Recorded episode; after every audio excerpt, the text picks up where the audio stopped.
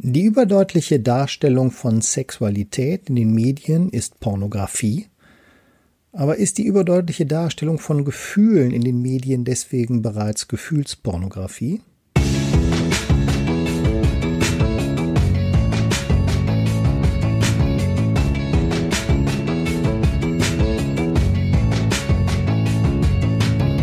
Hallo, mein Name ist Jens Helmich und ich heiße euch ganz herzlich willkommen zu einer neuen Folge meines Podcastes Prüfungsdoping für angehende Heilpraktiker Psychotherapie, die 100% legale Vorbereitung auf die Prüfung vor dem Gesundheitsamt.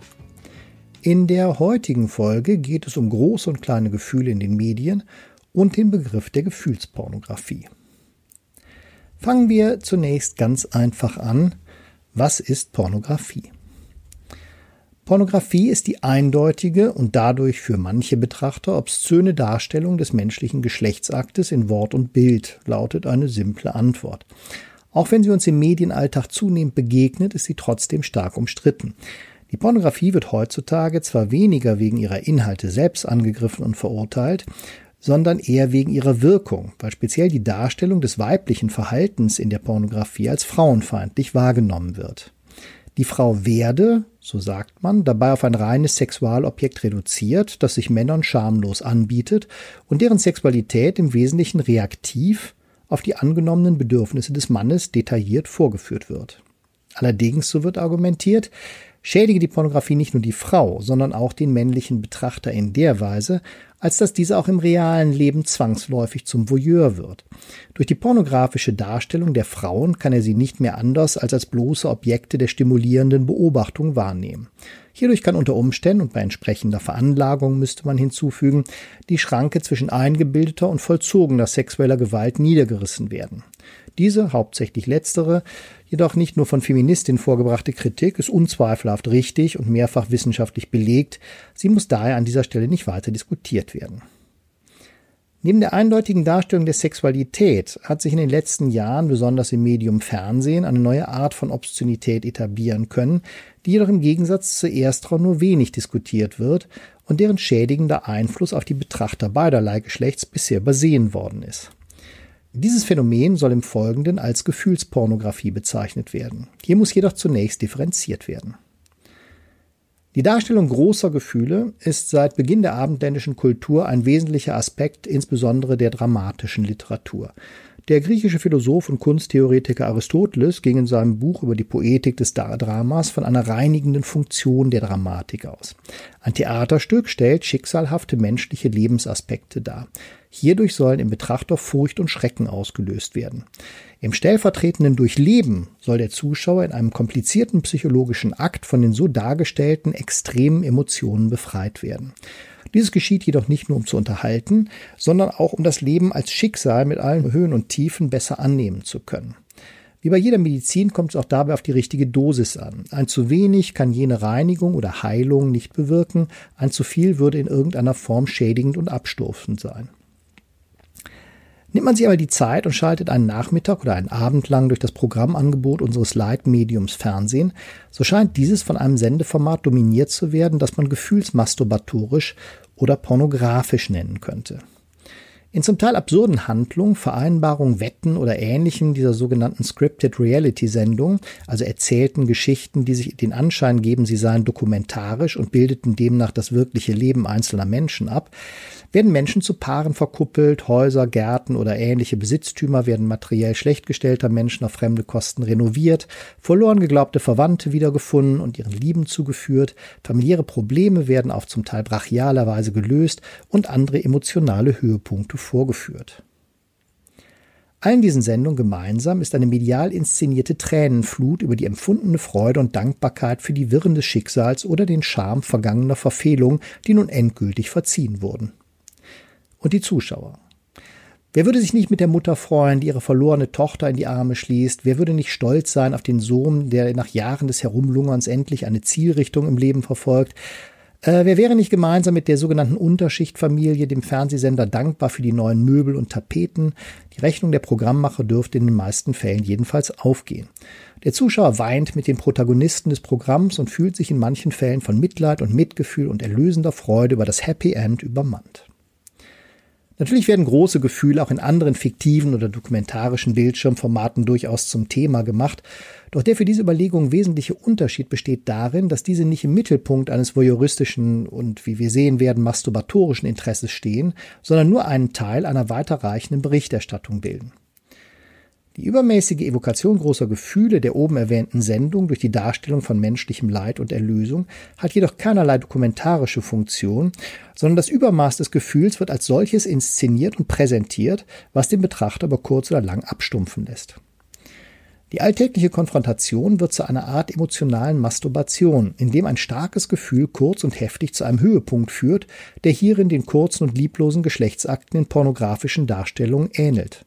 Ein solcher selbst bzw. medial beigebrachter Orgasmus, der sich zumeist in einem befreienden Tränenausbruch äußert, darf jedoch keinesfalls mit einem echten Mitgefühl oder einer nach diesem Erleben bestehenden Solidarität mit den Opfern des erlittenen Leides, an dem man gerade teilgenommen hat, verwechselt werden sowie die Person, die ihren Körper und insbesondere die Geschlechtsorgane und deren Verwendung in der Pornografie zur Verfügung stellt, unerheblich ist und bleibt, ist das Leid des dargestellten Menschen beliebig und völlig auswechselbar. Hierin ähnelt die Gefühlspornografie den ebenso häufig gesendeten Talkshows, in denen das beständig wiederholte und inhaltsleere Gerede irgendwelcher Prominenten ebenfalls beliebig ist und rasch vergessen wird.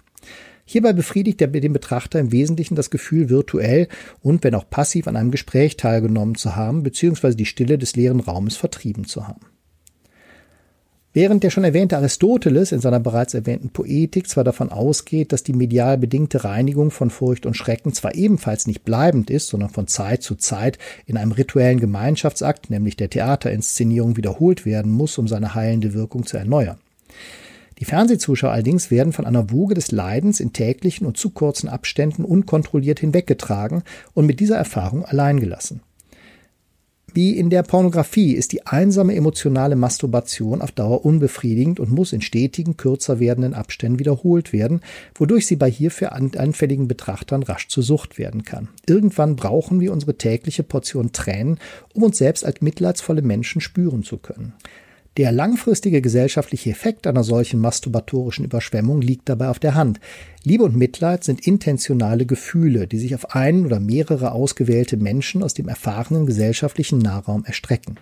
Sie sind das Ergebnis einer andauernden, liebevollen und selbstlosen Hingabe an den anderen, beziehungsweise im Falle des Mitleides an der ehrlich interessierten Teilnahme am Leben der anderen, mit dem Ziel, diesem bei Bedarf helfend zur Seite zu stehen. Beide Gefühle, das der Liebe und das des Mitgefühls, sind dauerhaft, doch sie benötigen Zeit, um sich stabilisieren zu können und Zeit, um sich in das Leben desjenigen, der sie erfährt, hinein zu entfalten. Wie die körperliche Liebe stets das Moment der Hingabe an den einen anderen als Produkt einer liebevollen Hinwendung enthält, ist das Mitleid und das daraus resultierende moralische Handeln eine nur dem reifen Menschen eigentümliche Existenzweise, um die man sich bemühen muss und für die im Verlauf der Entwicklung auch Rückschläge und eventuelle Verletzungen in Kauf genommen werden müssen. Erst das mit und gegen den uns nun einmal eigenen Egoismus errungene Ergebnis dieser Bemühungen macht das menschliche Leben lebenswert und erfüllt. Die Pornografie, ob körperlicher oder emotionaler Art, versucht dem vereinzelten und von sich und seinen echten Bedürfnissen entfremdeten Menschen eine Abkürzung anzubieten, die jedoch in einer Sackgasse münden muss.